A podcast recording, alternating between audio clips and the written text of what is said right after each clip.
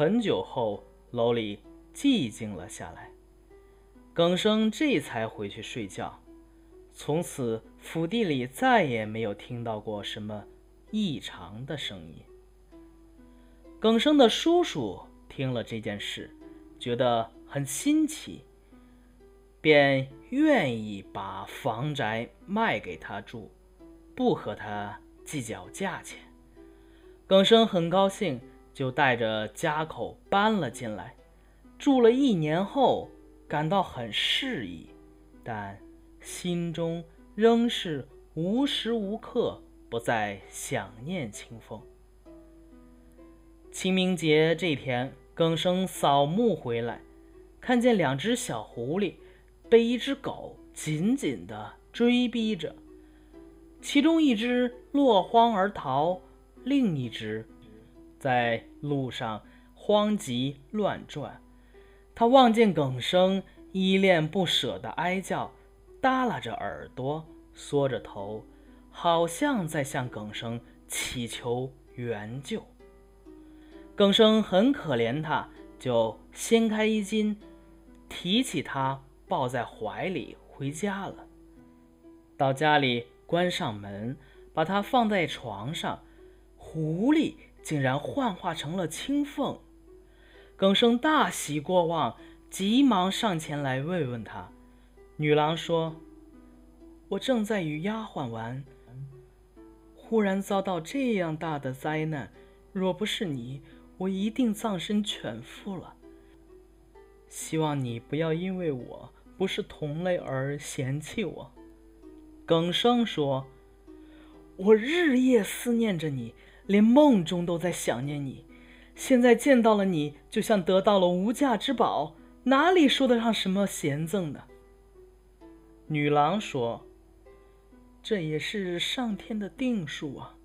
要是没有遇到这一场灾难，”怎么能跟你在一起呢？不过很幸运，丫鬟必定以为我已经死了，我今后可以和你永远在一起了。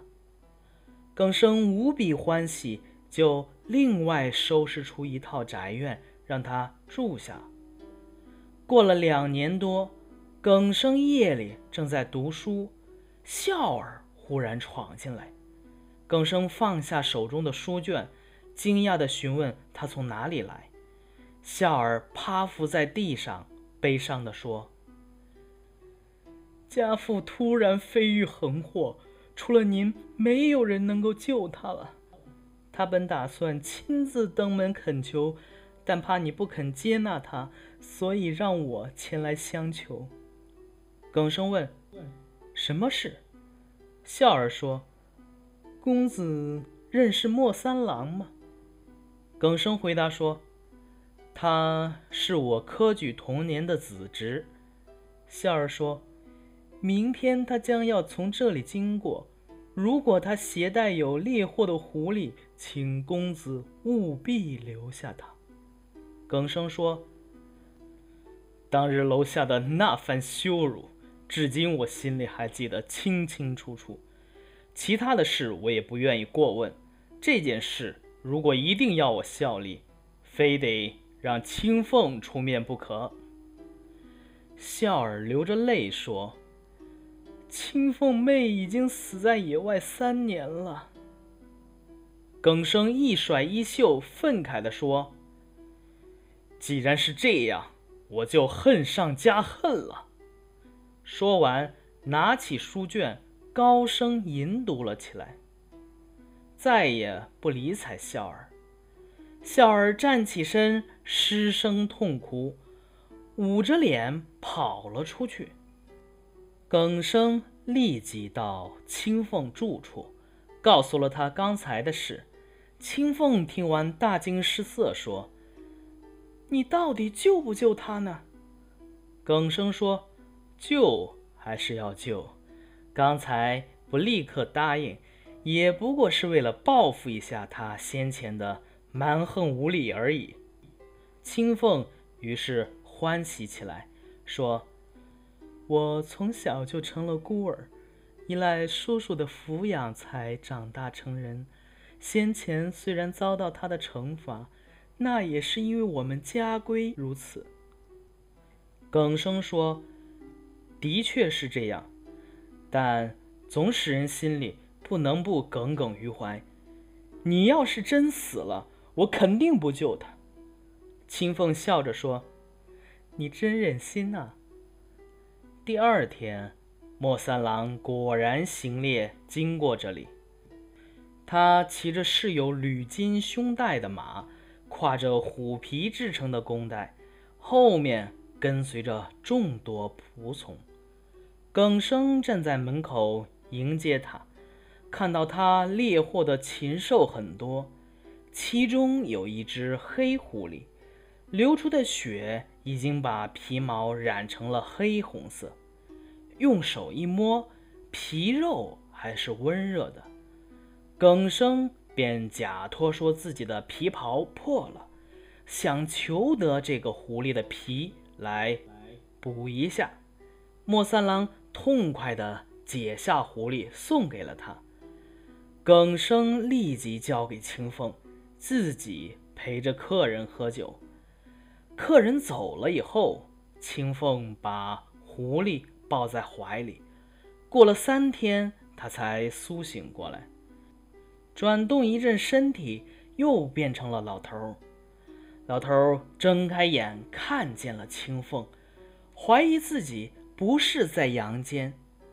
青凤于是详细的述说了情由。老头立即向耿生下拜，惭愧的对以前的过错表示谢罪。然后他高兴的望着青凤说：“我。”一直说你没有死，现在果然如此。青凤对耿生说：“你如果心里有我，还求你把那座楼宅借给我们住，使我能报答叔叔的养育之恩。”耿生答应了他。老头红着脸道谢告别之后离去了。这天夜里。果然，全家都搬了过来。从此，两家如同父子亲人，不再有什么猜疑嫌弃了。耿生住在书斋里，笑儿时常与他饮酒聚谈。耿生的正妻生的儿子渐渐长大后，就让孝儿做他的老师。孝儿呢，循序善诱，很有。老师的风范。好，这一篇就讲完了。这一篇当中啊，狐女青凤的温婉多情，书生耿去病的风流倜傥、狂放不羁，给人留下了深刻的印象。可以看作是一篇颇为浪漫的。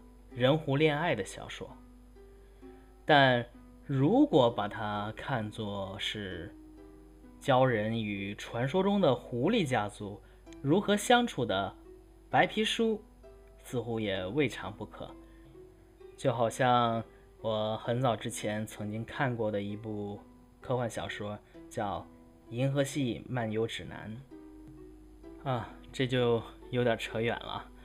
小说中的狐狸家族，在拘谨胆小的人看来是妖异妖怪，需要避而远之；但是在豁达而狂放不羁的人眼中，则与人类并无两样。